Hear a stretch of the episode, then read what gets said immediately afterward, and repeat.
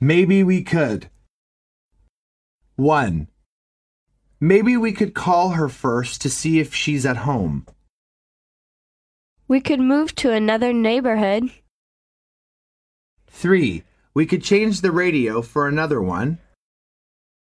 4. Maybe we could give her a record. She loves music. 5. Maybe we could learn English at night school. Dialogue 1. Maybe we could start with the design department and then we could look at the production line. How much do you spend on design development every year? About 3%, 4% of gross sales. That's fine. Could I have a look over the manufacturing process? Of course. This way, please. Dialogue 2.